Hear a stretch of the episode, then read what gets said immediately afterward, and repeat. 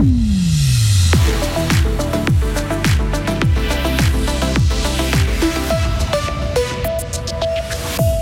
20 terrains de football, d'habitation et de commerce en ville de Bulle. Un méga projet est mis à l'enquête par le chef-lieu gruyérien.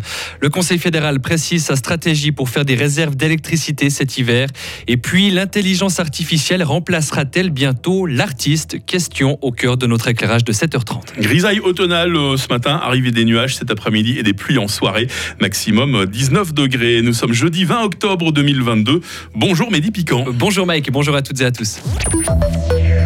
C'est presque une ville dans la ville qui va voir le jour à Bulle. Le chef-lieu gruyérien va mettre à l'enquête publique dès demain un nouveau quartier de 15 hectares. Une vaste zone d'habitation et d'activité est prévue dans le secteur.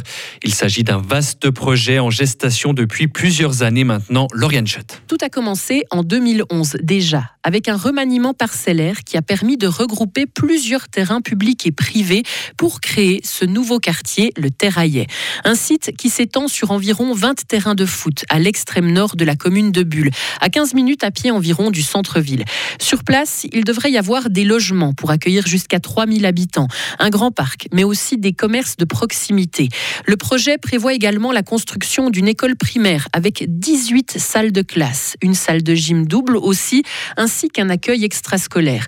Des chemins pour piétons devraient par ailleurs être construits pour relier le terraillet au quartier voisin et ainsi limiter le trafic et le transit de véhicules.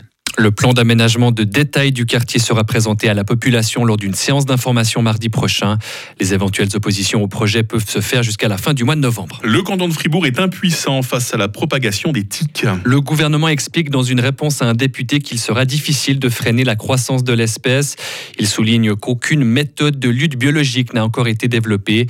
En plus de cela, le canton explique que le réchauffement climatique et les températures plus élevées profitent à la propagation des tiques. Il n'y aura finalement pas de fan zone à Genève lors du mondial de foot au Qatar. Les organisateurs ont décidé de renoncer. Ils l'ont annoncé hier.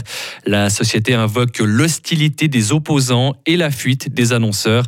Nous avons été agressés de manière particulièrement violente sur les réseaux sociaux, expliquent les organisateurs dans un communiqué. La fan zone de plein palais à Genève aurait été la seule ville d'envergure en Suisse romande à proposer une telle manifestation. En cas de pénurie cet hiver, Mehdi, la Suisse doit pouvoir compter sur des centrales à gaz. Le Conseil fédéral ne veut donc pas uniquement miser sur les réserves des barrages. Il vient de mettre en consultation un texte qui précise la stratégie pour faire des réserves cet hiver. Mais la mise en service de ces centrales à gaz auront bien sûr un coût et ce sont les consommateurs qui passeront à la caisse. Environ une cinquantaine de francs par année en plus pour une famille dès 2024. Écoutez la ministre de l'Énergie, Simonetta Sommaruga. La sécurité de l'approvisionnement, bien sûr, ça coûte quelque chose. Mais si vous imaginez les coûts d'une pénurie d'énergie, ça coûte encore beaucoup plus. Il faut jamais oublier pourquoi on est dans cette situation. Parce qu'on n'a plus de gaz de la Russie, qu'on est très dépendant, euh, toute l'Europe, aussi la Suisse, du pétrole, du gaz. C'est pourquoi j'insiste aussi beaucoup, il faut vraiment avoir beaucoup plus de production dans notre pays des énergies renouvelables. Et la Confédération a déjà signé un accord avec une centrale à gaz à Bire dans le canton d'Argovie. Le Conseil fédéral est actuellement à la recherche d'un deuxième exploitant. Au Royaume-Uni maintenant, des millions de personnes se privent de manger pour faire des économies face à l'inflation galopante. C'est ce qui ressort d'un sondage publié ce matin. La moitié des sondés indiquent aussi opter pour des plats déjà cuisinés afin de réduire l'utilisation de gaz ou d'électricité. La hausse généralisée des prix a atteint 10% le mois dernier au Royaume-Uni par rapport à septembre 2021. Au Brésil, le match se resserre entre Lula et Jair Bolsonaro. L'actuel président réduit son écart avec le candidat de gauche selon un sondage publié hier soir. Il gagne un point de pourcentage. Lula est ainsi crédité de 52% des intentions de vote contre 48% à Jair Bolsonaro. On rappelle que le deuxième tour de l'élection présidentielle aura lieu le 30 octobre prochain. Et enfin, Mehdi, quand l'intelligence artificielle s'invite dans le monde de l'art. Eh oui, des algorithmes sont aujourd'hui capables de produire des tableaux qui ressemblent de façon troublante à des œuvres originales.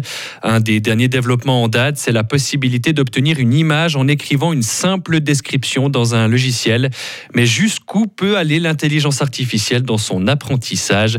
Question posée à Christian Kaut, ingénieur et chargé de cours à l'Université de Fribourg. La limite, c'est la quantité d'exemples que nous pouvons donner à l'intelligence artificielle. Pour tout ce qui est image, cela semble presque illimité au feeling avec tous nos réseaux sociaux, avec toutes les images qui sont postées au quotidien. Avec le texte, c'est pareil, il y a énormément de textes produits. Avec l'audio, nous sommes à la radio ici, c'est pareil, c'est illimité. Donc il n'y a pas de limite. Tout ce que vous pouvez digitaliser, l'intelligence artificielle peut apprendre et ensuite générer en grande partie.